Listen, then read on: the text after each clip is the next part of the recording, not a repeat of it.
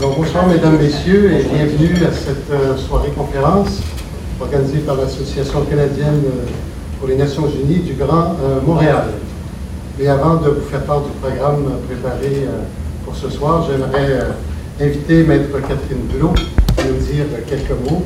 Maître Blot est membre du cabinet Osler, Askin et Harcourt, où nous nous trouvons ce soir gracieusement de leur part. Madame Blot. Maître Blot.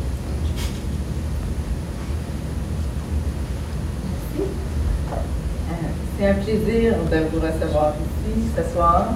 C'est euh, un honneur pour moi que ça se fasse dans mes lieux de travail. Vraiment, j'adore, j'adore le fait de jumeler travail et plaisir en un seul endroit. Euh, c'est euh, une conférence qui sera sans doute très, très intéressante qui, qui, vient prendre de ce soir. Merci. merci d'être là et je souhaite toute la parole aux gens que l'on veut apprendre.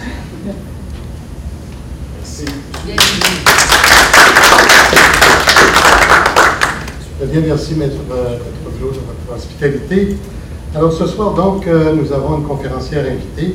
C'est Mme Anne Gaboury, qui est présidente directrice générale de développement international chez Desjardins, et notre conférencière de ce soir. Euh, il y aura aussi Mme Louise Lamartrou, notre présidente, qui va nous dire quelques mots. Après la conférence de Mme Gabouri, l'échange avec la salle que va diriger M. Gilles Gingras, qui est membre de notre conseil d'administration, et le, les remerciements seront faits par M. Jean-Pierre euh, Jean qui est coordonnateur humanitaire pour Haïti à la direction des programmes internationaux d'Oxfam Québec. Mais avant de céder la parole à notre présidente, eh bien, comme il se doit, nous voulons remercier les institutions qui euh, qui appuie notre action. Alors, tout d'abord, l'Institut d'études internationales de Montréal, la chaire euh, Raoul d'Endurant, je salue, d'ailleurs son titulaire, M. Charles David, qui est présent parmi nous ce soir, le Conseil des relations internationales de Montréal, M. Pierre Lamonde est parmi nous, le président directeur général, bien sûr Osler, Hoskin et Harcourt, ce grand bureau d'avocats de Montréal, Desjardins Développement International, Orbicom, la chaire UNESCO en communication, et euh, la Faculté des sciences politiques et de droit de l'Université du Québec à Montréal, et finalement le Centre collégial de matériel didactique qui va faire l'enregistrement de cette conférence pour une diffusion euh, ultérieure. Et alors voilà, j'invite donc maintenant notre présidente, Mme Louise Lamartrou, à nous dire quelques mots. S'il vous plaît.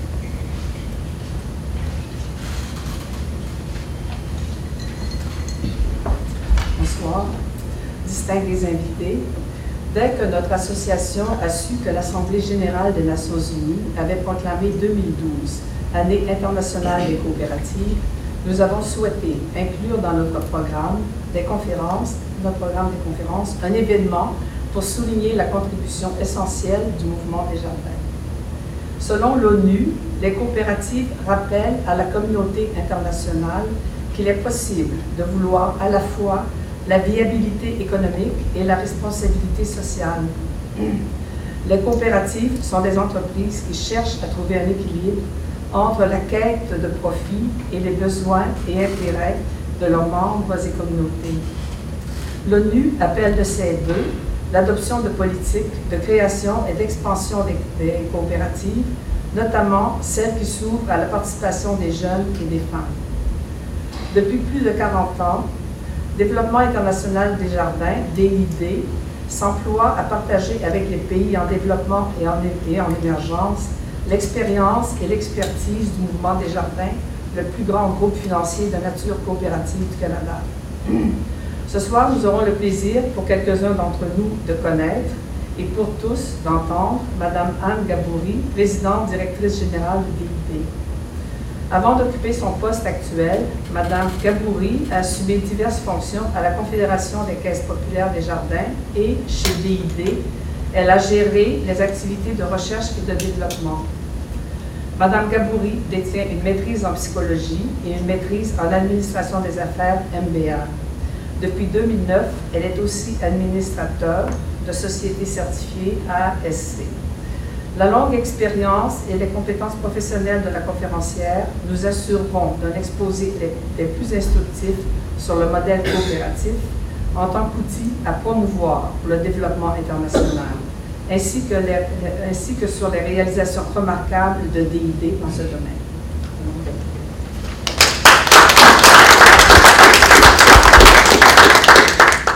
Alors, euh, bonsoir tout le monde. C'est un grand plaisir euh, de vous voir ici.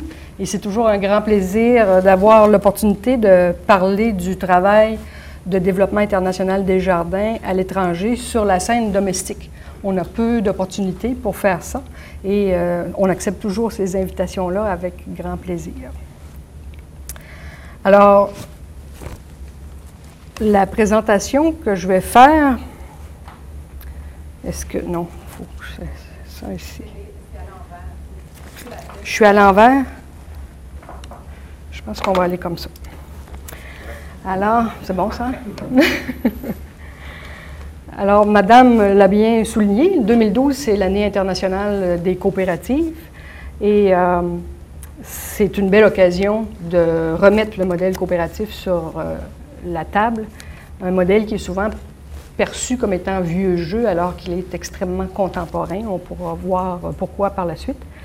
Et euh, je vais parler euh, quelques éléments sur la pertinence du modèle coopératif qui est, comme je disais, d'actualité plus que jamais. Et je vais surtout prendre du temps pour vous expliquer notre travail à l'étranger.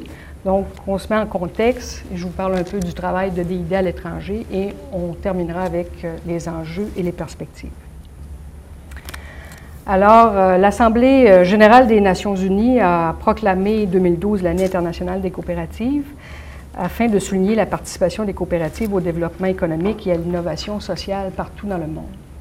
Et moi, j'étais à New York au moment où ça s'est déclaré. J'ai donc assisté à la déclaration. Et c'était très touchant parce qu'il y a la grande déclaration officielle et par la suite, il y a les pays qui font des témoignages. Et pays après pays, les gens se levaient pour honorer deux choses. L'impact des coopératives dans le développement de leur pays et l'histoire. Beaucoup de ces coopératives-là existaient depuis très longtemps. Donc, il y a eu plusieurs témoignages de pays différents qui ont mis en valeur des grands joueurs coopératifs, chacun dans leur, euh, dans leur secteur et dans leur pays. Donc, c'est intéressant. Déjà, on avait comme une, une vue mondiale euh, de par les seuls témoignages de ces gens-là, de l'ampleur des coopératives. Quelques chiffres au niveau euh, mondial, je pense que c'est important de se le rappeler, et l'Alliance coopérative internationale fait un beau travail à ce, niveau-là, de bien faire valoir l'impact en termes de de déploiement des coopératives et en termes d'impact économique. Donc, un milliard de personnes sont membres de coopératives et on dit que les 300 plus grosses coopératives avaient des revenus de plus de 1600 milliards de dollars et qu'au niveau mondial, les coopératives emploient plus de 100 millions de personnes. Donc, c'est l'impact économique, c'est l'impact de l'emploi qui est très important. Et on verra que dans le travail qu'on fait à l'international, ces deux sources extrêmement importantes d'impact euh, l'emploi et euh, l'activité économique générée par, euh, de notre côté à nous, les activités financières. Évidemment, le Québec et le Canada, mais le Québec est un terreau extrêmement fertile pour les coopératives. Les coopératives, on le sait, ont plus de 100 ans, notamment avec la mise en place de la première caisse populaire des jardins. Mais le mouvement coopératif au Québec est extrêmement dynamique. Il ne faut pas penser que les coopératives, c'est seulement des jardins. Il y a toutes sortes de coopératives non financières. Il y a des très, très grandes coopératives non financières. On pense aux coopératives agricoles, coopératives forestières aussi. Mais il y a un dynamisme de création de petites coopératives à l'heure actuelle au Québec, particulièrement dans le secteur de la santé, qui est très intéressant. C'est un, secteur dynamique et vigoureux. Donc, euh, c'est ce qui nous fait dire que ce n'est pas un modèle euh, dépassé, euh, c'est un modèle qui est extrêmement contemporain. Donc, on compte plus de 3300 euh, coopératives, 8,8 millions de membres. On dit que 70% des Québécois sont membres d'au moins une coopérative. Et le secteur emploie 90 000 personnes. On sait Desjardins le premier employeur privé, la coopérative fédérée, euh, la cinquième. Les coopératives financières partout dans le monde, là aussi, on a, je crois, des, des perceptions à défaire. Alors, ces institutions-là rejoignent plus de 620 millions de personnes dans les pays du G20, ont un portefeuille de crédit considérable. Et dans plusieurs pays en développement, c'est ce qu'on verra plus, plus tard, les coopératives financières sont et de loin les institutions qui rejoignent le plus de personnes. Et je pense qu'on a tout de suite quelques exemples. Alors, on a tout de suite l'exemple du Burkina Faso. Et le Burkina Faso, ça reste un pays pour nous euh, très signifiant puisque c'est le premier pays où Desjardins a supporté la mise en place de coopératives d'épargne et de crédit. Alors, la première coopérative a été mise en place en 72 et euh, aujourd'hui, cette, cette institution-là, sur l'ensemble du territoire, compte plus de 175 points de service. Elle rejoint presque 2 millions de personnes, donc quand même un pourcentage extrêmement important de femmes. En 98, on les a supportés à se donner un deuxième niveau, qui est la Fédération des caisses. On pourra revenir sur ce côté structurant des coopératives qui est extrêmement important à leur survie. Un actif de près de 300 millions de dollars, 1000 employés, c'est considérable. On parle d'un des pays les plus pauvres au monde, le Burkina Faso. Et 75% des Burkinabés qui ont accès à des services financiers le font via le RCPB, le réseau des caisses populaires du Burkina Faso.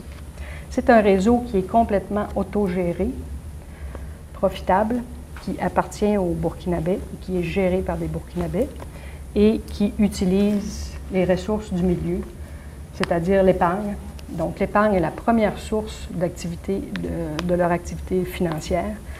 Et euh, quand on fait des enquêtes d'impact sur les coopératives dans les villages, il ne faut pas penser qu'il n'y a pas d'épargne dans les pays pauvres et même dans les villages très éloignés. Il y a toujours un peu d'épargne. Et quand on demande aux gens quelle est la principale valeur de votre caisse, la première chose que les gens disent, c'est c'est un endroit où je peux mettre mon argent en sécurité. Donc, un petit rappel que le crédit n'est pas tout. Les gens ont besoin d'une diversité de services financiers. L'épargne, c'est un, un service très important. Pouvoir mettre son argent en sécurité, c'est un service financier qui est précieux. Et donc, c'est ce qu'apportent euh, les caisses populaires dans ces, dans ces euh, milieux-là. Et au Burkina Faso, on dit 75 ont accès à des services financiers, mais il faut comprendre, 75 de ceux qui ont accès le font au travers des caisses, mais les taux de bancarisation sont encore extrêmement faibles, particulièrement en Afrique de l'Ouest. On parle de 8 à 10 de bancarisation, de taux de bancarisation. Il faut se rappeler que, à cet effet, ces institutions-là sont des moteurs de bancarisation. Il faut se rappeler que le mouvement des jardins a été un acteur très important dans la bancarisation des Québécois le Mouvement des Jardins a été souvent la première institution avec laquelle les Québécois ont eu une expérience euh, financière avec une institution formelle. C'est encore des besoins extrêmement importants dans les pays dans lesquels on travaille. L'année 2012, c'est aussi une occasion de remettre en valeur la pertinence du modèle coopératif, euh, coopératif pardon, et on a noté que pendant la crise financière de 2008, les coopératives financières ont beaucoup mieux résisté que les banques du secteur privé. Par exemple, aux États-Unis, l'encours de crédit a augmenté pendant qu'il diminuait de 0,4 dans les banques et les coopératives n'ont pas eu besoin que euh, l'État leur vienne en aide. Un autre exemple tiré de notre expérience, il y a près de 15 ans de ça, on a supporté la mise en place d'un petit réseau de coopératives d'épargne et de crédit en Lituanie. Alors, ce réseau de caisses populaires est une toute petite institution financière en Lituanie.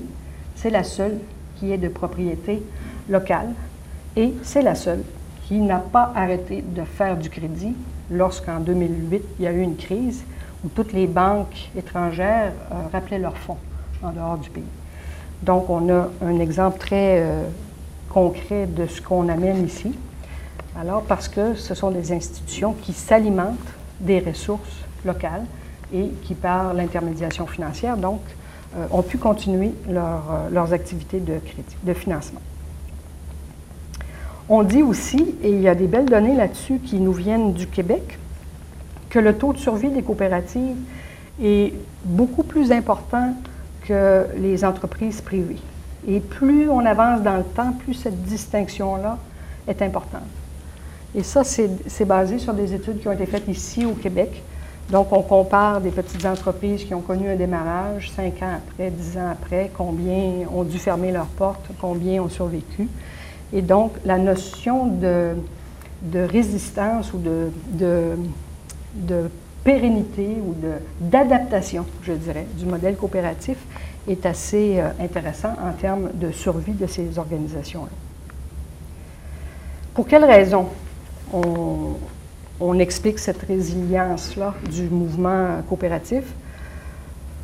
En fait, c'est un ensemble de raisons, mais euh, le modèle coopératif comme tel, par différents éléments de sa, de sa spécificité, supporte l'engagement, supporte l'engagement des gens envers l'institution. Et on suppose que c'est un facteur qui favorise d'abord la, proximité avec le milieu, la compréhension de la nécessité de s'adapter et l'engagement de toutes les parties prenantes, les membres, euh, les gens du conseil, les employés autour de cette institution-là qui euh, est gérée d'une façon euh, démocratique.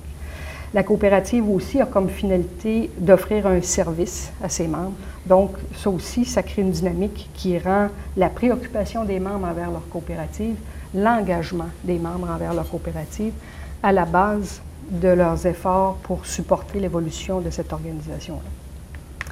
Donc, le rôle central du membre, la coopérative utilise le capital de ses membres d'abord, on en a parlé, la gestion démocratique qui impose une reddition de comptes et à sa base même, la coopérative est initiée par des gens ancrés dans leur milieu. Donc, la proximité avec le milieu est extrêmement stratégique euh, à sa survie. La force du réseau, c'est un élément très important et nous, c'est quelque chose sur lequel on travaille très fort quand on travaille à supporter le développement des coopératives à l'étranger. Et Desjardins, à cet effet, est vraiment, euh, a vraiment une particularité en termes de réseautage. Le réseau Desjardins est un réseau qui a tissé des liens très étroits entre les caisses, avec la notion de fédération, donc de deuxième niveau, euh, euh, qui a la, capacité de créer une synergie, et d'animer aussi euh, l'évolution des standards de l'ensemble de ces euh, participants. Donc la notion de réseau est extrêmement importante à la survie des organisations. En fait, c'est le modèle coopératif répliqué à un deuxième niveau. C'est la coopération entre coopératives qui s'organisent, qui se donnent des ressources entre elles pour mieux s'organiser. Donc c'est exactement le même principe de la base, mais qui s'applique à l'intérieur de l'organisation. Donc la notion de réseau euh, nous pensons, est extrêmement stratégique à la survie des organisations. On a un exemple de ça qui est Haïti. Alors, euh, nous, on travaille en Haïti depuis 15 ans avec euh, les coopératives qui existent. Il y a des coopératives d'épargne et de crédit qui existent en Haïti depuis 60 ans. Et on a travaillé à toutes sortes de choses avec les coopératives en Haïti notamment pendant les premières années, on, les a beaucoup supportés à améliorer leur méthodologie, leur pratique, la professionnalisation de leurs pratiques, introduire des nouveaux produits financiers. Euh, et dans les dernières années, on les supporte à s'organiser en réseau.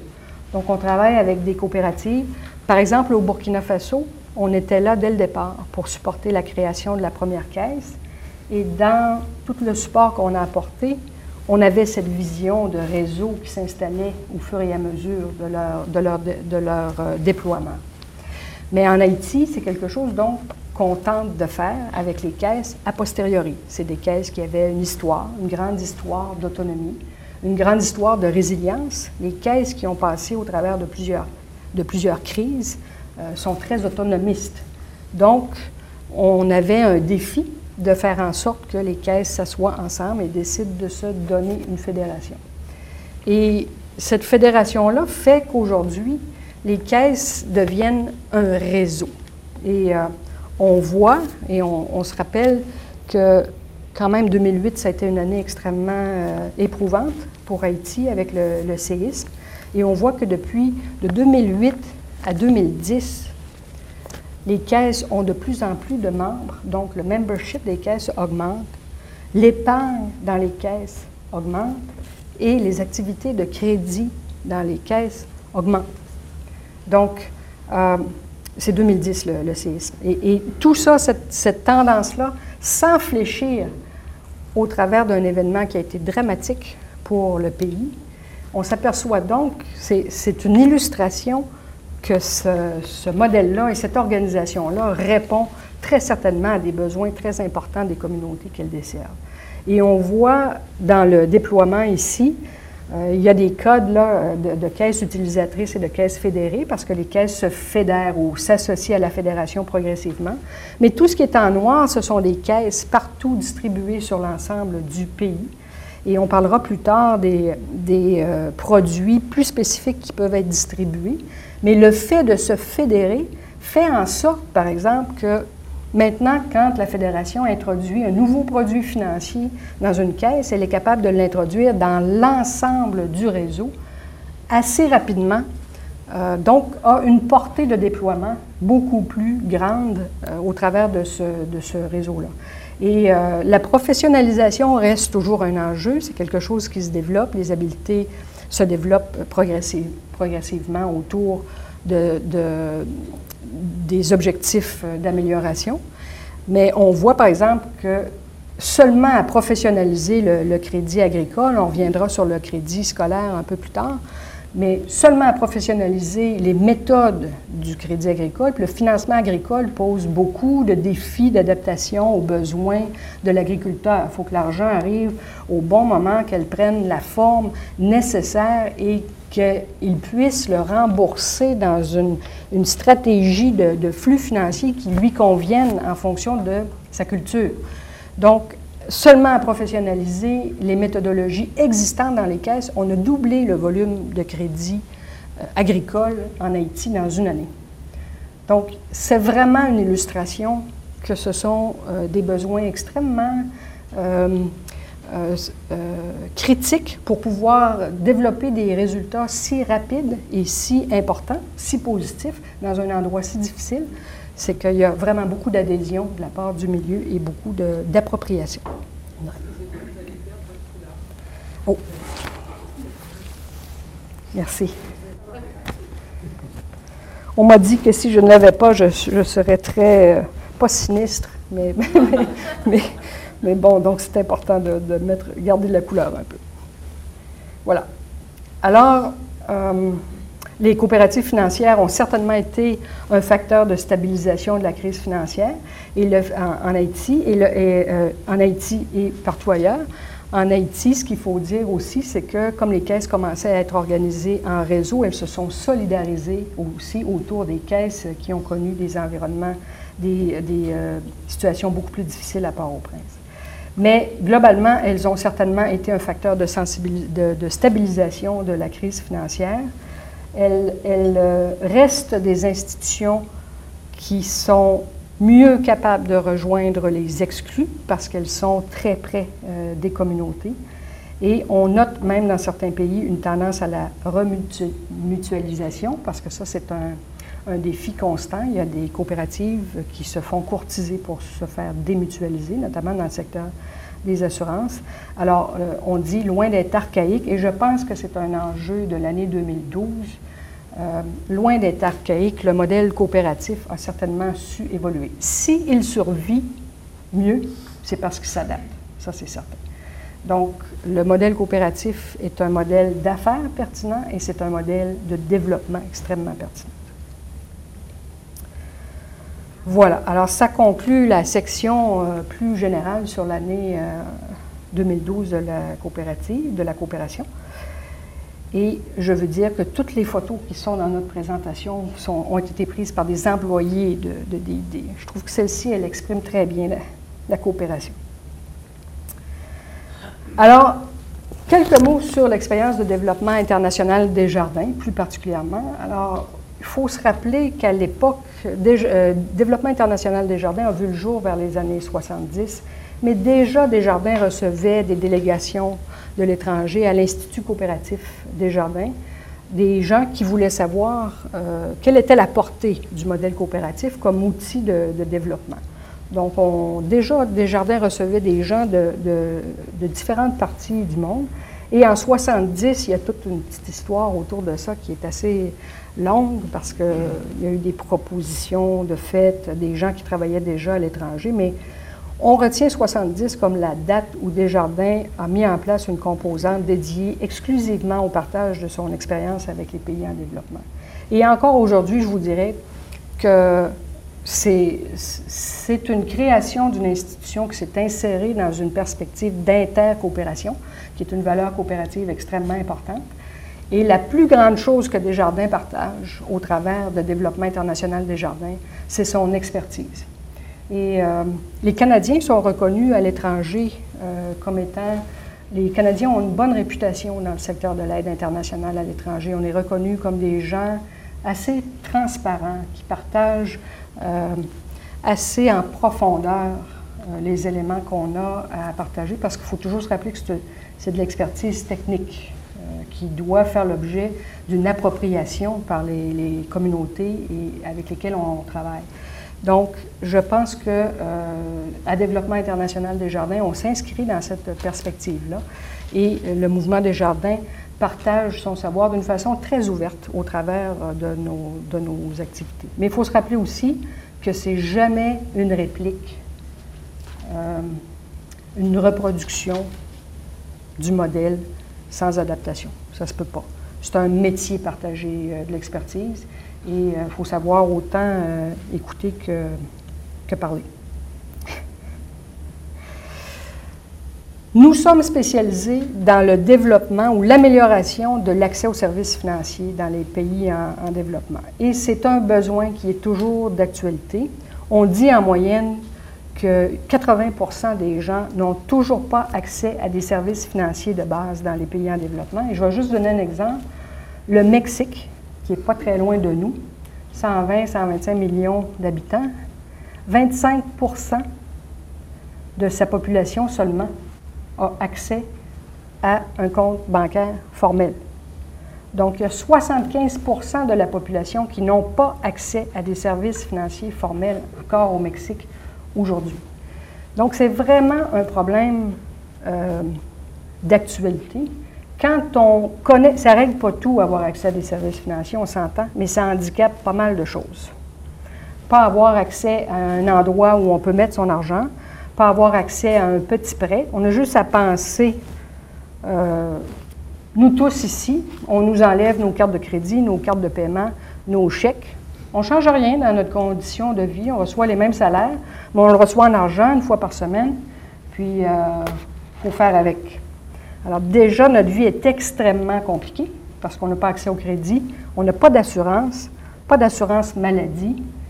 Donc, avoir accès à des services financiers, c'est avoir accès à des ressources financières de la quantité dont on a besoin au moment où on a besoin. C'est extrêmement stratégique. Et quand cette facilité-là ou ce service-là n'existe pas, ça complique et ça handicape beaucoup le développement. Encore une fois, ça ne règle pas tout, mais c'est un, lubrifiant dans le développement économique et social des communautés. D'ailleurs, les études montrent euh, des corrélations directes entre l'exclusion financière et la pauvreté. Notre mission, elle est libellée comme ça depuis plusieurs années, c'est de renforcer la capacité d'agir et d'entreprendre des populations moins nanties des pays en développement ou en émergence, et nous, on veut favoriser la création d'institutions financières à propriété collective et à rayonnement communautaire. Il y a différentes théories dans le fait de vouloir favoriser l'accès aux services financiers. Nous, on reste convaincus qu'une des stratégies qu'un gouvernement local doit retenir, c'est de créer des institutions financières à propriété locale. Et nous, on est des promoteurs de la diversité euh, des institutions financières. On pense qu'un pays dans lequel il y a une diversité d'institutions financières est susceptible aussi de mieux déployer l'accessibilité aux services financiers. Il y a différentes institutions financières possibles. Les coopératives, ça en est une. Il y a les caisses d'épargne, il y a les caisses postales. Donc, il y a des, compagnies qui sont des, euh, institutions qui sont plus de nature gouvernementale, privée, coopérative. On pense que ça prend une diversité d'institutions dans un pays et qu'il faut au moins retenir une option de mettre des énergies à supporter le développement d'une institution financière locale. On pense que c'est un levier important de pérennité de l'offre de services financiers. Nos convictions comme acteurs de développement, c'est que la finance, c'est un pouvoir. Et c'est un pouvoir personnel. Avoir accès à de l'argent, ça change le pouvoir dans sa propre vie, dans son, dans son, dans son quotidien, dans ses capacités. Et c'est un pouvoir qu'il faut démocratiser, qu'il faut rendre disponible et accessible à l'ensemble des communautés. On dit que c'est quelque chose qui est nécessaire au développement des individus et des communautés. Et les gens devraient pouvoir avoir accès à ce type de service-là. Tout comme l'éducation. On considère que c'est une nécessité. Si on n'a pas accès à ça, on est handicapé. Les institutions de finances de proximité à propriété locale sont des leviers d'accroissement de l'accessibilité aux services financiers. C'est notre option, c'est l'option qu'on favorise. Et euh, que les stratégies de croissance de la finance de proximité doivent permettre le développement d'un patrimoine local. L'épargne locale, la caisse locale ou l'institution locale, les capacités locales, le leadership local, donc, le développement doit canaliser et favoriser le développement des ressources locales. L'épargne, on le sait, sur la base, autant sur la base d'un pays, d'une communauté, d'une famille, d'un individu, c'est l'indépendance. Je me rappelle d'un slogan de Desjardins qui disait L'épargne, c'est la liberté. Bien, l'épargne sur le plan économique, c'est l'autonomie pour un pays. Donc, c'est la même, chose à tout niveau. Ça, c'est intéressant. On continue évidemment au travers de, l'action de développement international des jardins à recevoir des délégations. Donc, ce que, ce que l'Institut coopératif des jardins faisait avant 70, au travers des activités de DID, on continue à recevoir des délégations. Et vous savez que Desjardins a la chance d'avoir dans son patrimoine euh, immobilier la caisse, la première caisse, qui est la maison d'Alphonse Desjardins. Et c'est donc une visite extrêmement importante pour euh, nos partenaires et extrêmement touchante parce que ça les ramène à ce qui peut être possible. Ils voient comment les choses étaient au début, ils voient ce que le mouvement des jardins est devenu, puis ils se disent c'est quelque chose de possible. On pense souvent que les coopératives, c'est quelque chose de petit et qui doit rester petit. C'est un autre euh, mythe qu'il faut combattre. Les coopératives peuvent prendre de l'envergure, ça peut devenir des grandes institutions Donc, c'est un, passage intéressant quand les euh, délégations viennent nous voir au Québec. Idées en 2012, on a parlé de sa mission. On décrit notre métier comme, euh, nous nous décrivons comme un expert en développement de la finance inclusive. Donc, faire en sorte que l'ensemble des populations aient accès à des services euh, financiers. On préfère dire ça que microfinance microfinance a été beaucoup euh, popularisé au travers du microcrédit. Euh, c'est important le microcrédit, ça réfère à des méthodologies très spécifiques qui euh, favorisent une façon de faire des activités pour rejoindre les plus pauvres des pauvres. Mais nous, on dit les besoins dépassent de beaucoup le microcrédit. Les gens n'ont pas juste accès, n'ont pas juste besoin d'un petit crédit. Ils ont besoin d'une diversité de services financiers d'épargne, assurance, crédit, crédit productif, crédit consommation. On se rappelle le grand débat de la société québécoise autour du crédit à la consommation, des cartes de crédit. Ça fait des grands débats, ça. Euh, bien, le crédit à la consommation, dans plusieurs pays, ça finance l'éducation. Donc, il faut faire attention avant de dire oh, oh on, se, on, se, concentre sur le crédit productif, pas de crédit à la consommation. Ça peut financer des médicaments. Ça peut donc les gens, même s'ils sont pauvres ou ont, très peu de moyens, ont besoin d'une diversité de services financiers. Nous avons autour de une centaine d'employés et euh, toujours une trentaine, vingtaine, entre 20 à 30 qui sont euh, basés à l'étranger euh, pour des mandats de deux à trois ans. Et le reste du personnel est au siège social à Lévis. Ça, c'est notre offre de service classique. Donc, historiquement, c'est ce qu'on a fait. Et c'est ce qu'on fait encore. On continue à faire ça, mais on a ajouté des nouvelles façons de travailler, des nouvelles solutions ou propositions de services à nos, à nos partenaires. Mais typiquement, c'est ce qu'on a fait. Et c'est en faisant ça qu'on obtient les résultats du Burkina Faso, par exemple. Donc, nous sommes très connus pour avoir mis en place, avoir supporter avec les communautés la mise en place de coopératives d'épargne et de crédit. Et euh, dans bien des endroits où on a supporté l'émergence de coopératives d'épargne et de crédit, il y avait zéro service financier qui était disponible avant que la caisse ouvre ses portes. Et puis le concept de caisse lui-même était très peu connu. Donc, les premières activités, c'était de réunir des gens autour d'un arbre et de leur dire euh, est-ce que ça vous tenterait de vous donner une caisse populaire? C'est de là que ça part. Donc, il faut expliquer c'est quoi une caisse, euh, c'est quoi ses membres, c'est quoi sa démocratie, sa gestion, sa gouvernance, qui veut prendre le leadership, qui va être sur le premier conseil. Il faut associer les leaders de la communauté à ce projet-là. Il faut qu'il y ait une, euh, une euh, appropriation de la proposition. Sinon, évidemment, ça ne se développera pas. Donc, on a supporté le développement de caisses populaires d'épargne et de crédit et très rapidement, dans notre cheminement, on supportait leur organisation en réseau parce qu'on vient d'une organisation en réseau. Pour nous, c'était naturel. Mais on a toujours travaillé à la verticale sur ces éléments-là parce qu'on a la conviction que si les institutions collectent l'épargne, elles doivent être obligatoirement légiférées et supervisées. Donc, dès les premières euh, activités de développement, il fallait inscrire ces, institutions-là dans le milieu formel. Il fallait formaliser ces institutions-là.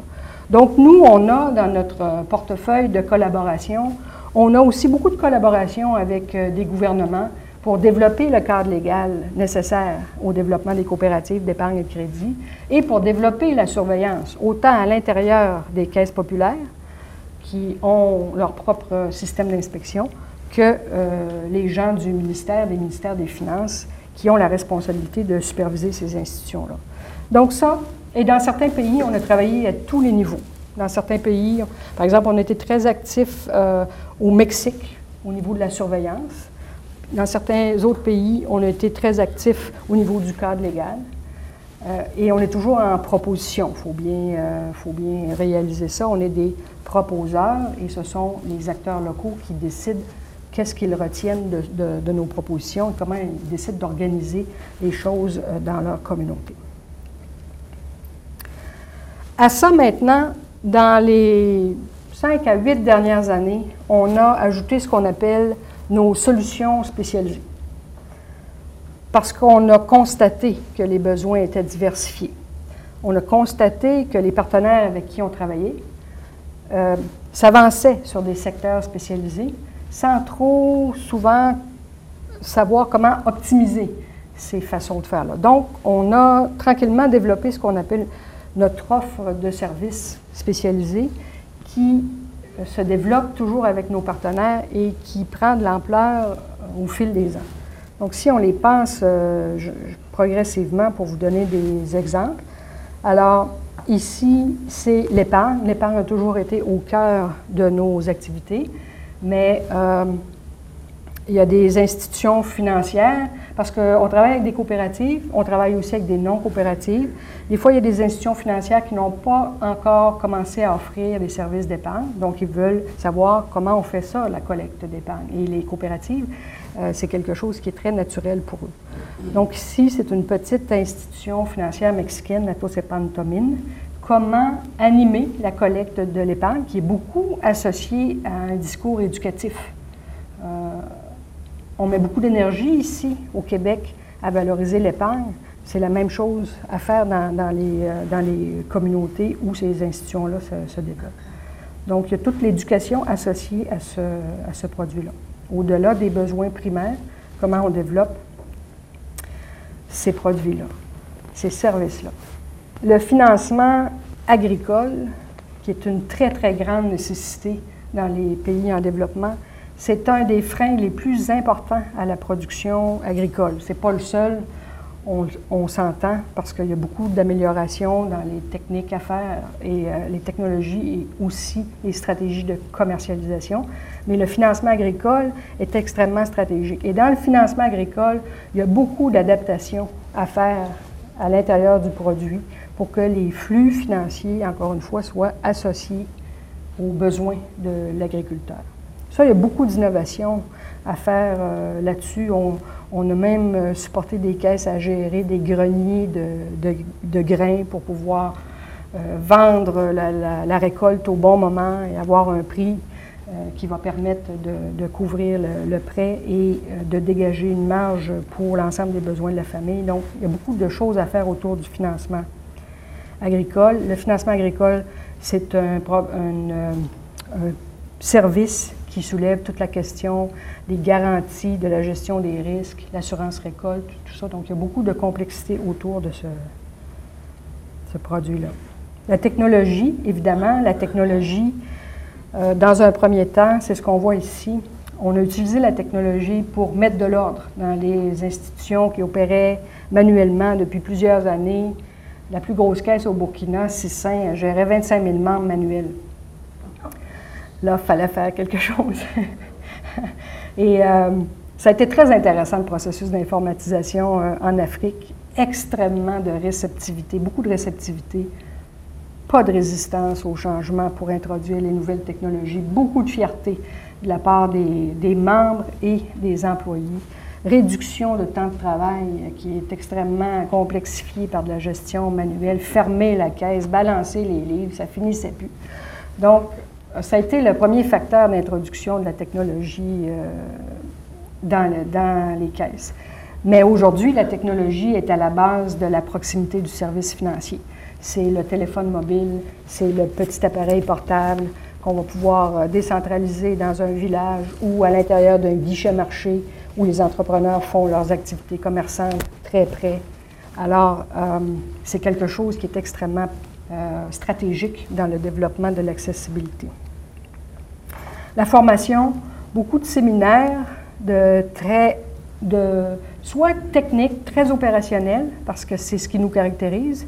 On, possède la technicité des opérations, mais aussi stratégique, gouvernance, euh, stratégie d'entreprise, déploiement. Alors ça, c'est un élément extrêmement euh, vivant de nos, de nos interventions. L'assurance. Alors ça aussi, c'est intéressant. C'est souvent une chose qu'on introduit en deuxième lieu après euh, l'épargne crédit. Alors ici, on a des gens qui sont dans des cueilleuses de thé au Sri Lanka où on est en train d'expérimenter un mécanisme d'assurance récolte avec la pluviométrie. Donc, le facteur euh, de paiement ou de déclenchement du paiement d'assurance va être la somme de pluie ou la quantité de pluie tombée dans les récoltes qui peut faire en sorte que la récolte va être euh, euh, grandement entamée ou non. Donc, c'est assez particulier comme méthodologie d'assurance. On expérimente ça donc avec nos partenaires sri-lankais. L'habitat, ça c'est un grand défi. On sait que l'urbanisation est un, est un, phénomène qui se répand dans tous les pays. Et le défi qu'on a, c'est de faire du financement à l'habitat à des personnes qui ne sont pas capables d'offrir de garantie et qui n'ont pas de titre, hein, parce que c'est ça le, milieu informel. Alors, euh, encore une fois, on adapte les produits financiers, on adapte la façon d'analyser la capacité de payer. Et ce sont des petits prêts, mais des petits prêts qui vont pouvoir être faits sur cinq ans, vont permettre à une personne de pouvoir vivre dans sa maison beaucoup plus tôt, parce que ce que les gens font s'ils n'ont pas accès à ça, ils développent leur maison au fur et à mesure qu'ils ont de l'argent. Donc, euh, d'abord les murs, ensuite les portes, ensuite une autre pièce, ensuite une autre pièce. Avant que la maison puisse être terminée, ça prend beaucoup de temps. Donc, le, fait de favoriser l'accès au financement euh, peut, changer, euh, peut changer une vie. Hein. et c'est encore une fois un défi d'adaptation. Donc, ce sont tous des financements spécialisés Ici, l'exemple du financement, je parlais tout à l'heure du financement, le crédit à la consommation qui finance l'école. C'est le cas en Haïti. L'éducation en Haïti, c'est une éducation euh, privée. Euh, dans la plupart des cas, c'est un tout petit montant, mais ce qui se produit, ça illustre très bien ce produit-là, la question du timing. Parce que ce qui se produit, c'est que les familles n'ayant pas l'argent au bon moment, l'enfant n'entre pas à l'école au bon moment. Donc, si l'école commence en septembre, il n'entre pas en septembre, il entre plus tard, et donc ne finit pas son année scolaire, et l'année d'après, il recommence dans la même année. C'est ce qu'on appelle le phénomène des surâgés. Donc, en introduisant un petit produit de crédit au bon moment, ben, l'argent est utilisé au bon moment, l'enfant rentre à l'école au bon moment, et les taux de performance scolaires sont de beaucoup améliorés à l'intérieur de l'année. Donc, ça aussi, ça change une vie. Quand on n'est pas obligé de recommencer trois fois sa troisième année, ça change une vie, puis c'est associé vraiment à juste un petit peu d'huile dans, la machine. Et finalement, le financement des, euh, entreprises qui est extrêmement euh, stratégique pour le développement de, l'emploi. On a des données d'ailleurs ici euh, qui nous viennent de la Fondation Calvert, qui disent qu'à chaque prêt accordé à une petite entreprise génère environ 1,4 emplois. Et nous, on a mis en place euh, depuis quelques années avec euh, nos partenaires des CFE, des centres financiers aux entreprises, donc des centres spécialisés pour le financement de l'entreprise, selon le même principe constat qu'on fait ici au Québec. Desjardins a créé des CFE parce que parce qu'on faisait l'analyse que ça prend une expertise spécialisée pour pouvoir bien servir les entreprises. Donc, ces CFE-là, au travers de, l'Afrique actuellement, offrent plus de 2000 prêts par année et sont en pleine croissance. C'est vraiment un secteur, un créneau qui est très, très mal euh, desservi. Et en Afrique, le secteur informel est la grande partie de l'économie. Donc, c'est des leviers extrêmement intéressants pour euh, favoriser l'entrepreneuriat local aussi. En résumé, on a une vue un peu euh, sur l'Afrique ici avec la diversité des services qu'on expérimente avec euh, certains de nos partenaires. Parce qu'une des choses qu'on valorise beaucoup aussi dans, nos, euh, dans notre approche de développement, on aime ça garder les liens avec nos partenaires. Même si on n'est plus en collaboration étroite avec nos partenaires, pour nous, le long terme, c'est important. Et euh, depuis quelques années, on a créé une association. En fait, ce sont nos partenaires qui nous ont demandé de créer une association qui les regrouperait. C'est une association qui s'appelle euh, Proxfin. Et euh, ils se regroupent une fois par année. Et ça, c'est très intéressant parce que chez eux, on parle des coopératives d'épargne et crédit. La grande majorité des, partenaires de Proxfin sont des coopératives. Certaines ne le sont pas, mais sont quand même des institutions de proximité. Dans leur pays, c'est des institutions presque uniques. Donc, quand ils se rencontrent tous ensemble, une fois par année, et là-dedans, on a des gens qui parlent russe, lituanien, vietnamien, anglais, espagnol. Ça ressemble à l'ONU, Hein? Ils finissent qu'ils se comprennent, même quand il n'y a pas de, traduction, c'est assez euh, impressionnant. Euh, donc, euh, ça crée un, échange. Et la façon qu'on a de travailler, on voit ici les différents icônes. On voit, par exemple, avec certains partenaires, développer plus la microassurance, avec certains autres, plus le financement de l'habitat, le financement agricole. Et quand les partenaires se rencontrent, il y a des échanges sur les expérimentations qui se font sur chacun de ces secteurs-là. Donc, c'est intéressant parce que les sites d'expérimentation varient et les apprentissages qui sont faits par les partenaires sont partagés donc avec l'ensemble des. Et ce que ces gens-là apprécient le plus année après année quand ils se rencontrent, c'est la pertinence des propos qui sont abordés dans ces rencontres-là. Parce que c'est un opérateur qui parle à des opérateurs. Et ce sont des opérateurs entre eux qui se parlent, qui sont spécialisés, qui œuvrent dans le même secteur. Si on regarde ça plus globalement, donc, avec le réseau de ces, partenaires-là, bien, on, décline ici que nos partenaires actuels rejoignent plus de 8 millions de membres et clients, 2500 points de service, 7000 employés, 7000 dirigeants, un actif de plus de 3 000 milliards de dollars canadiens, tous ensemble. Donc, ce n'est pas insignifiant. Et c'est chacun dans leur communauté ont encore tellement de potentiel de croissance et de développement. C'est très porteur.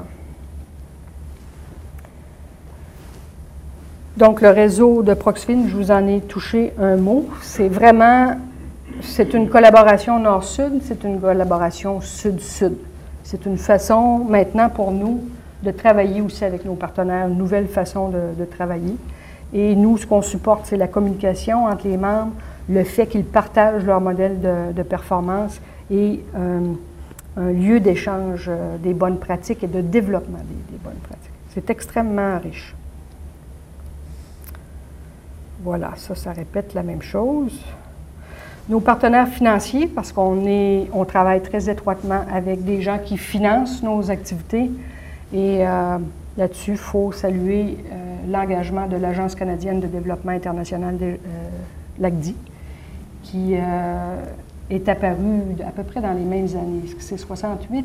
68, l'Agence canadienne, DID 70. Donc, euh, c'est un, acteur extrêmement important dans l'aide au développement, un acteur euh, qui s'est engagé dans le développement, qui a beaucoup supporté historiquement le développement des coopératives euh, d'épargne et de crédit. Mais on travaille avec une diversité de, de, partenaires, la Fondation Gates, la Banque mondiale, les banques régionales de développement, la Banque africaine, la Banque interaméricaine, composante des Nations unies, les gouvernements nationaux qui parfois vont directement euh, financer certains euh, projets. Et depuis quelques années, on introduit aussi des activités d'investissement. On est dans le secteur de la finance. Parfois, les institutions ont besoin de capital, notamment toutes les institutions qui desservent les petits entrepreneurs, qui ne sont pas des grands épargnants. Les entrepreneurs, par définition, ça utilise son capital pour développer son projet. Donc, euh, depuis quelques années. Donc, on travaille aussi avec des investisseurs qui partagent euh, notre vision de développement dans le déploiement de ces activités-là. Les enjeux, plus globalement pour les coopératives, puis je vais me centrer sur les coopératives financières dans les pays en développement, et ça va conclure la présentation. Euh, il y en a là-dedans qui sont très semblables à ce que les coopératives financières euh, des pays euh, du Nord vivent, notamment la question de la réglementation, les accords de Bâle, où les exigences de capital sont extrêmement importantes et dans certains cas, on ne reconnaît pas certaines caractéristiques du modèle coopératif comme étant une valeur au, capital. Donc ça, euh, c'est vraiment des éléments importants qui font l'objet de, de discussions avec les autorités réglementaires la reconnaissance dans leur milieu, moi je suis sidérée de voir dans les pays où on a des partenaires de longue date qui sont signifiants dans leur communauté, comment le gouvernement local reconnaît peu l'importance de ces institutions-là et la valeur de ces institutions-là. Des institutions financières africaines possédées par des Africains, il n'y en a pas beaucoup c'est une valeur extraordinaire. Puis c'est quand, il n'y a pas ce type d'instrument-là dans un pays qu'on se rend compte de la valeur de ces, institutions-là. La propriété inaliénable, le caractère démocratique. Il y a des gens qui disent, moi, là, la caisse populaire, c'est le seul endroit où je vote dans mon pays. C'est pas rien. Hein? C'est pas rien. C'est un sous-système où la démocratie s'apprend et se pratique. Ce n'est pas l'objectif premier de la caisse, mais c'est ce que ça génère aussi comme. Euh, et les coopératives euh, peuvent être importantes, peuvent prendre l'ampleur, peuvent devenir des grandes organisations structurées et euh, qui ont de l'impact. Des enjeux de bonne gouvernance, toujours. la gouvernance a fait l'objet de beaucoup d'études dans les dix dernières années. Et le défi, c'est de s'approprier ça, d'intégrer ça dans la pratique, de faire en sorte que les gens qui sont illettrés, qui sont sur un conseil de caisse populaire, puissent jouer leur rôle de gouvernance. Donc, il y a des défis d'adaptation, d'appropriation. L'intercoopération qui doit prendre une forme qui évolue. On ne fait plus avec le réseau du Burkina Faso ce qu'on faisait dans les années 70.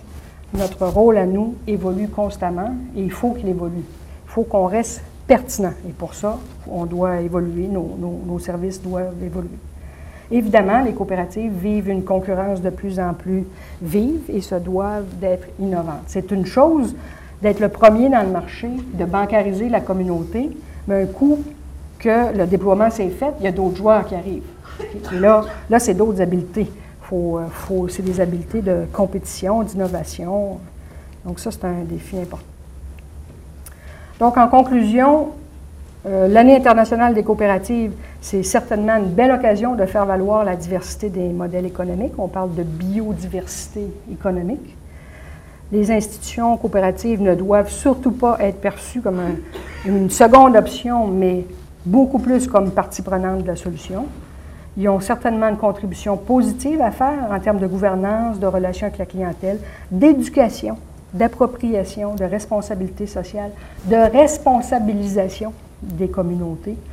Euh, c'est un modèle qui nous interpelle tous sur ces dimensions-là.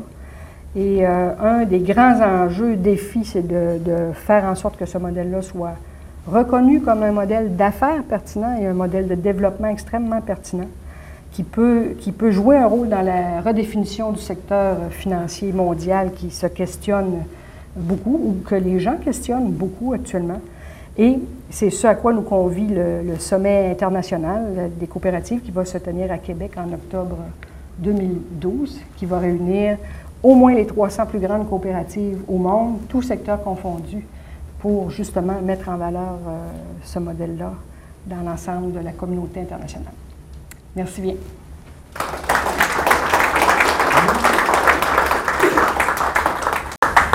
Merci beaucoup, Mme Gabory. Ça me fait plaisir.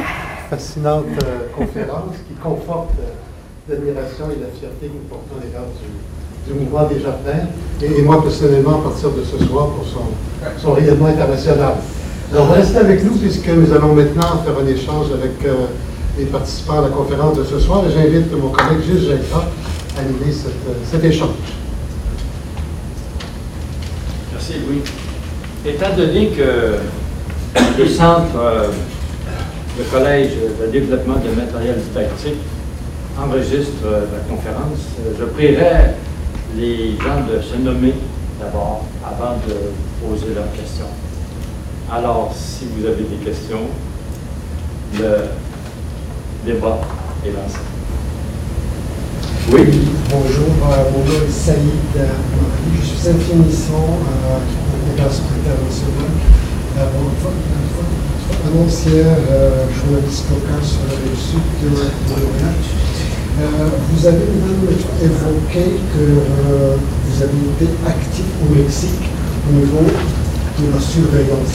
Est-ce que vous pouvez élaborer un peu plus? Est-ce que vous faites référence à, un risque de corruption Oui, est-ce que je. Oui, bon. Est-ce que vous m'entendez euh, En fait, c'était une demande qui est venue des caisses populaires elles-mêmes, de vouloir, euh, et supportée d'ailleurs par le président Fox. À l'époque, le président Fox considérait que les euh, coopératives d'épargne et de crédit pouvaient jouer un grand rôle dans l'amélioration de l'accessibilité aux services financiers.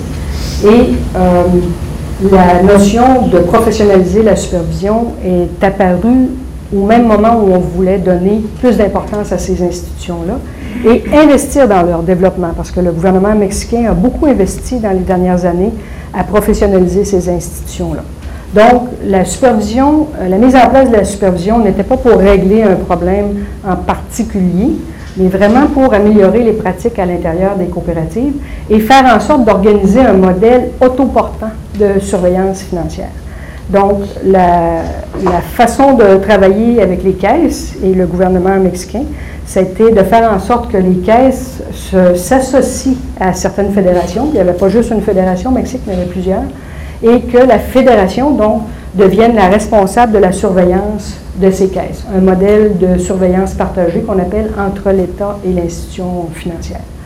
Donc, c'est dans cette perspective-là qu'il y a eu des comités de supervision qui ont été mis en place dans chacun des, fédérations, euh, supervisés par la Commission des valeurs bancaires, et que s'est instaurée la pratique de surveillance rigoureuse de visite au moins une fois par année de chacune des institutions financières.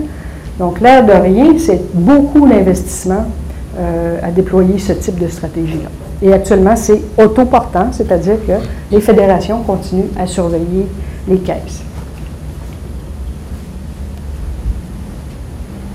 D'autres questions? Oui. Euh, mon nom est Jean-Pierre Chicoine. Euh, certaines études tentent à démontrer depuis un bon nombre de mois que la microfinance et le microcrédit vont davantage euh, rendre les gens plus pauvres. Comment vous répondez à ces, à ces études ou à ces gens qui euh, avancent ces éléments actuellement? C'est pour ça que c'est important de faire une distinction entre le microcrédit et les services financiers. là, je vais simplifier les choses, là. je ne parlerai pas dans les nuances, mais c'est juste pour illustrer la, compréhension. Le microcrédit, ce que ça a lieu, ce à quoi ça donne lieu comme pratique, euh, dans le pire des cas, c'est des stratégies de cautionnement solidaire dans des groupes où, tranquillement, si le groupe rembourse, on augmente le prêt. Donc, on est dans une stratégie incrémentielle automatique. Et ça, ça amène des dérives à un moment donné. C'est-à-dire qu'à un moment donné, la caution solidaire ne peut plus jouer parce que le prêt est trop important et il n'y a pas d'analyse économique derrière le prêt. Et tout tient autour de ça. C'est que quand on fait une bonne pratique de financement, derrière le financement, il doit y avoir une analyse de crédit très systématique pour évaluer la capacité de payer de l'emprunteur. Et ce qui se passe, donc ça, c'est une première dérive. D'autres dérives, c'est qu'il n'y a pas de système de bureau de crédit dans les pays où ces pratiques-là s'installent. Donc, il y a des phénomènes de cavalerie qui se mettent à s'implanter, c'est-à-dire que je prends un prêt dans une institution financière et pour le rembourser, je vais aller emprunter à l'autre institution financière et finalement, je suis complètement endetté. Et je suis pas... Puis là, au travers des études qui démontrent que les gens s'appauvrissent, mais là, il y a toutes sortes d'études qui montrent que la femme va aller chercher un prêt dans un groupe solidaire pour finalement répondre à son mari et que le prêt est mal utilisé, il n'est pas utilisé dans une activité génératrice de revenus. Bon, tout ça. Et ça, toutes ces pratiques-là euh, peuvent être de beaucoup simplifiées ou réduites s'il y a une analyse de crédit qui est bien faite et euh, qu'on vérifie à quoi va servir l'argent comme activité euh, productive. Donc, c'est pour ça qu'il ne faut pas limiter tout ça autour du microcrédit. C'est l'ensemble des services financiers qui sont nécessaires. Donc, ça passe par des institutions qui sont mises en place et pas seulement de la distribution de crédit, parce que ça, c'est aussi une pratique, et que ces institutions-là doivent être euh, gouvernées, elles doivent être supervisées, elles doivent être régulées. Donc, c'est tout un ensemble de, pratiques euh, qui, qui euh, contrôlent ça. Pour nous, c'est des des dérives, ce sont des dérives exceptionnelles qu'il faut tenter de contrôler. Au travers de ça, il y a eu des mauvaises pratiques de, certaines institutions qui ont des taux d'intérêt abusifs, qui ont des stratégies de, recouvrement extrêmement agressives. Il y en a de ça, mais euh, ce n'est pas pas que ça le, le, phénomène, ce sont, ce sont des stratégies qui peuvent se contrecarrer par la professionnalisation. Donc, il ne faut pas jeter le bébé avec l'eau du bain, parce que le vrai besoin, c'est l'accès. Il faut trouver le moyen d'y arriver, il faut trouver le moyen d'avoir de la portée, de rejoindre le plus de gens possible euh, là où ils tiennent leurs activités.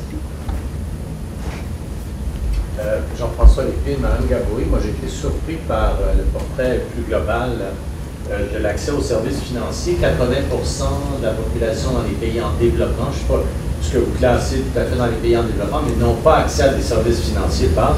L'exemple mexicain est hallucinant. Euh, comment vous expliquez ça au 21e siècle, d'abord? Et deuxièmement, dans ce contexte-là, euh, vous avez décrit quelle était l'importance du mouvement coopératif dans le monde des services financiers. Mais est-ce que votre progression à vous, dans la quête de ces, vos clients-là, est plus rapide euh, que les autres? Quelle progression vous avez par rapport aux institutions disons, privé ou plus traditionnel? Parce que c'est un modèle différent hein, que vous avez.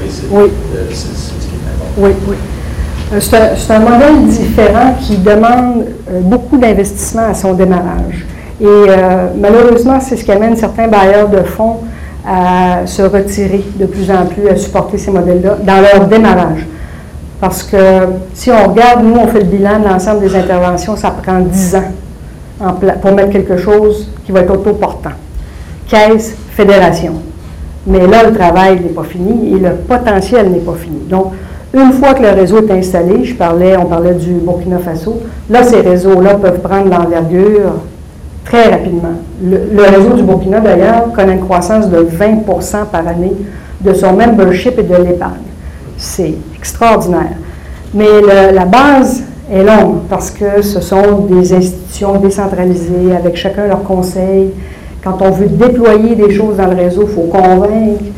Hein, C'est un- c'est une, organisation d'influence, euh, les, coopératives. Donc ça, c'est... Mais une fois qu'elles sont en place, elles sont extrêmement puissantes si elles réussissent toujours à se professionnaliser et à se, à s'adapter, à innover. Parce qu'il y a aussi, il y a aussi un peu d'inertie parfois dans ces institutions-là. Pourquoi n'en sommes-nous pas euh, plus... plus euh, pourquoi, pourquoi les pays ne portent pas plus d'intérêt à la bancarisation? Ça, c'est une grande question. Et nous, on a commencé à faire des représentations dans, dans les euh, grands thèmes de développement des agences de développement. On vise les objectifs du millénaire. Et il y a des objectifs très clairs là-dessus sur l'amélioration de la santé, l'éducation, tout ça. Puis nous, on dit qu'il faut commencer à suivre de façon extrêmement rigoureuse les taux de bancarisation dans les pays. Mais ce sont des données extrêmement difficiles à avoir. Donc, connaiss- connaissant peu la situation, il y a peu d'actions, disons, toutes les actions structurées pour y arriver ne sont pas mises en place. Donc, le premier déclencheur est certainement de suivre cet indicateur. Et je sais que la Fondation Gates actuellement finance un grand projet avec des institutions de recherche pour systématiser la... Parce que ce chiffre du Mexique, ça vient du gouvernement du Mexique. Puis quand on le pose à un, c'est euh, 25% un autre, euh, c'est 28 un autre, c'est 20 Donc, c'est un peu approximatif. On tourne autour d'une moyenne, mais c'est un, un grand défi d'avoir accès. à- Donc, c'est, je dirais, le premier facteur, c'est la méconnaissance du problème. Il y avait une autre question par monsieur. C'est Arthur Perrin de la Fondation BVA. Euh, de ce que de- on a beaucoup entendu parler des, euh, des coopératives financières en Afrique de l'Ouest notamment. Et est-ce que c'est un rôle qui est à chaque fois limité au microcrédit? Est-ce que vous voulez développer l'accès aux services financiers pour les gens qui, qui n'ont pas cet accès-là d'habitude? Est-ce que vous avez aussi des perspectives de développement euh, vers des acteurs qui sont peut-être un peu plus importants, vers les entrepreneurs par exemple, vers une autre catégorie de personnes qui ne seront peut-être pas concernées par le microcrédit et qui vont se retrouver peut-être à cheval entre sur euh, des acteurs qui vont être concernés peut-être plus par les institutions euh, financières classiques? Est-ce que c'est aussi quelque chose que vous cherchez à développer? Oui, et depuis le début. C'est pour ça qu'on dit que c'est pas seulement une question de microcrédit. Même que le microcrédit a été rendu très populaire par euh, le professeur Younous et le modèle de la Grameen Bank. Et euh, à l'époque, nous, on était déjà très actifs dans les coopératives d'épargne et de crédit. Ce que ça a eu comme impact, c'est d'introduire justement ces méthodologies très particulières qui permettent à des gens de se solidariser pour avoir accès à un, prêt collectivement. C'est quelque chose qui doit être euh, maîtrisé et contrôlé, mais qui peut être un bon produit d'entrée. Donc, euh, la stratégie, ça a été d'introduire ces produits-là dans les coopératives d'épargne et de crédit pour ce qu'on dit descendre encore plus le deep outreach, toucher les gens encore plus euh, et créer des portes d'entrée vers l'institution financière. Mais la coopérative, elle, est inclusive par définition. Elle ne refusera pas de membres. Son mandat, c'est de servir tout le monde.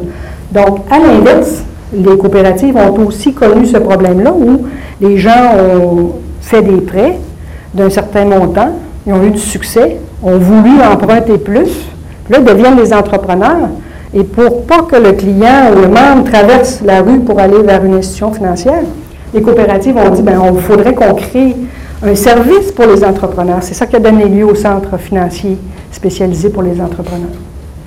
Donc, oui, l'idée, c'est de servir, c'est toujours le bas de la pyramide, on s'entend, mais de servir une diversité de clientèle avec, euh, dans leur diversité de besoins. Oui.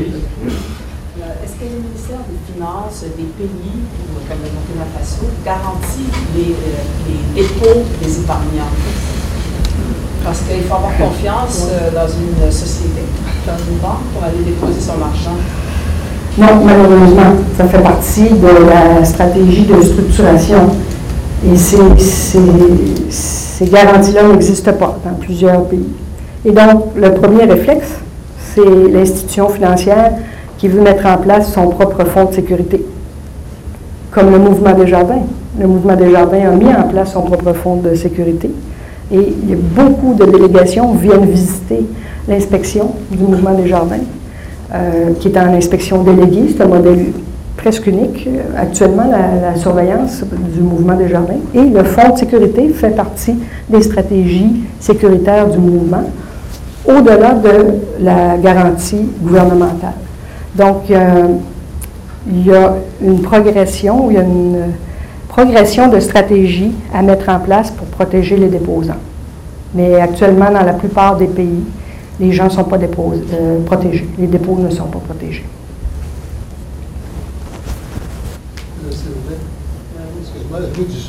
Comment faites-vous le choix d'entrer dans un pays? Est-ce que c'est le gouvernement local qui vous invite? Est-ce que c'est des individus qui vont frapper à la porte? C'est des gens qui ont cliqué dans Internet Coop, qui ont trouvé Desjardins, Lévis, Québec? Comment vous entrez dans un pays? C'est une convergence de potentiel et d'intérêt de bailleurs de fonds. Il faut que les bailleurs de fonds soient intéressés à tenir des activités de projet dans tel ou tel pays, comme par exemple le Canada, l'Agence canadienne de développement international des jardins, a beaucoup restreint son nombre de pays dans les dernières années. Et donc, il faut qu'il y ait une convergence entre le besoin, le potentiel de la communauté d'intégrer ce type d'instrument de, développement et un éventuel bailleur de fonds qui est prêt à financer le développement de cette institution-là. Donc, c'est vraiment une convergence. Ça prend les deux parce que les besoins, il y en a beaucoup, mais on ne trouve pas toujours un bailleur de fonds intéressé pour financer le développement. Donc, on vient vers vous. Oui. C'est pas vous qui dites cette année, euh, l'Asie, on développe trois pays. Non. Il fut un temps où ça pouvait être le cas. C'est de moins en moins le cas, mais on, a encore la possibilité de faire des propositions qu'on appelle non sollicitées à des bailleurs de fonds. Maintenant aussi, avec l'avènement des grandes fondations, on parle de la Fondation Gates, c'est des nouveaux acteurs dans le monde du développement qui ont beaucoup de ressources, qui ont une euh, certaine vision du développement. Donc ça, c'est des acteurs qui peuvent être euh, réceptifs à des propositions. Donc on peut encore être proactif, mais il faut, dans tous les cas, qu'il y ait une convergence entre le besoin et l'intérêt d'un payeur. Euh, oui, pardon, il y a il y a, euh, il y a le gouvernement conservateur euh, qui a dicté une certaine orientation à l'ACDI pour qu'ils suivent, disons, les politiques. Est-ce que vous devriez vous, vous adapter à cette façon de faire là, ou est-ce que vous pouvez toujours procéder de façon libre, sans tenir en compte justement de ce est l'ACDI il faut, toujours s'adapter à l'agence euh, canadienne parce que c'est un des principaux bailleurs de fonds des activités. Et nous, on est un acteur canadien dans le monde du développement. Donc, l'agence canadienne, c'est encore 65 euh, de notre, euh, de notre financement. Actuellement, nous, nos talents, nos activités, nos stratégies de développement s'insère dans une des orientations prioritaires de l'agence, qui est de supporter le développement économique dans les pays où il décide d'intervenir. Donc nous, on a un levier de développement qui s'inscrit directement dans cette orientation-là. Donc, on, n'a pas d'adaptation, de grande adaptation à faire, si, je peux dire. On s'inscrit directement dans les priorités. On continue toujours de s'améliorer sur nos interventions. Nous, notre défi, dans le fond, tout secteur confondu et tout bailleur de fonds confondu, c'est de rester pertinent. Ça, c'est notre première contrainte. Il faut qu'on reste pertinent face aux partenaires du Sud avec lesquels on travaille. Ça, c'est notre vraie contrainte. Si on commence à ne plus avoir dans notre portefeuille des solutions qui sont pertinentes pour ces acteurs-là, là, on est en grande difficulté. Mais il faut qu'il y ait un bailleur de fonds intéressé à financer ce qu'on propose. Ça, ça reste euh, la donne. Mais actuellement, on, s'inscrit dans une priorité de l'agence. Si l'agence avait dit, dorénavant, je ne finance que des projets d'éducation, bien là, on, on serait en difficulté.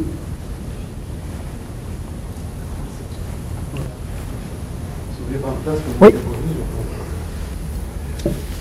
Eh bien, pour euh, le mot de la fin, j'invite euh, M. Jean-Pierre Chicoine de la direction des programmes internationaux d'Oxfam Québec, qui, avant de remercier euh, en notre nom Mme Gabouri, va nous dire quelques mots sur l'expérience qu'il connaît en Haïti dans un domaine semblable à, Mme Gabouri. c'est dans un domaine semblable où on collabore. En fin de compte, c'est que suite au tremblement de terre, il y a un groupe, euh, à peu près 1000-1500 euh, femmes qui sont venues nous voir parce qu'elles avaient perdu leur outil de production. C'est des commerçantes.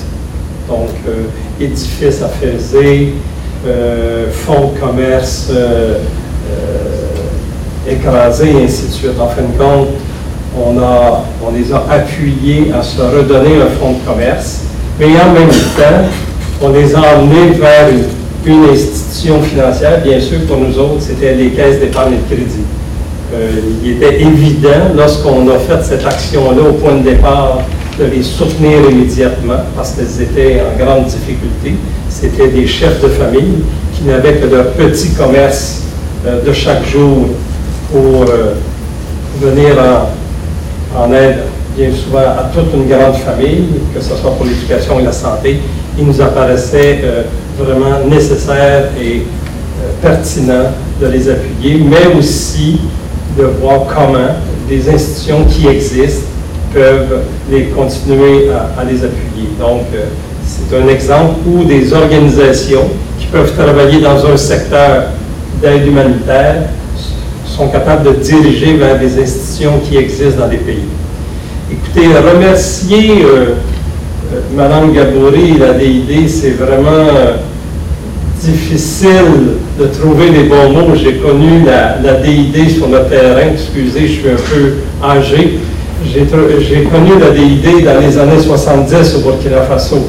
Euh, je l'ai vu après ça euh, au Cameroun, lorsque Monseigneur Zoa et le cardinal Léger ont demandé à la DID d'aller s'implanter pour des caisses d'épargne et de crédit. Donc, j'ai suivi de près euh, des activités et j'ai beaucoup d'amis qui travaillent, de, de, gens qui travaillent à la DID encore euh, actuellement. Donc, Jean-Bernard, on, s'est connus sur le terrain. Écoutez, si la DID est aussi pertinente de nos jours, c'est parce qu'elle a su s'adapter. Hein? On a vu un petit peu le cheminement et c'est ce qui va la rendre nécessaire dans les pays où elle travaille actuellement. Je pense qu'elle joue un grand rôle dans la lutte contre la pauvreté. On ne l'a pas abordé sous cet angle-là, mais on doit en parler parce que c'est un outil précieux de lutte contre la pauvreté. Donc j'aimerais féliciter au nom de, notre rencontre ce soir, au nom de la CNU, le travail que fait la BID en Afrique et dans d'autres, sur d'autres continents, en Amérique latine et en Asie. Donc, félicitations. Et euh, écoutez, je pense que, en votre nom, si vous me permettez, je nous invite tous, si c'est possible, à Québec, d'aller entendre et de voir comment les coopératives sont un moteur dans l'économie mondiale actuellement. Félicitations.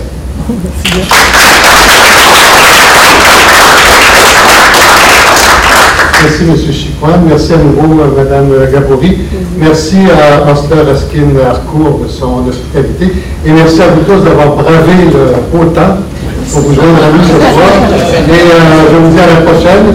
à la prochaine conférence de l'Association canadienne pour les Nations Unies du Grand Montréal. Bonne soirée à tous.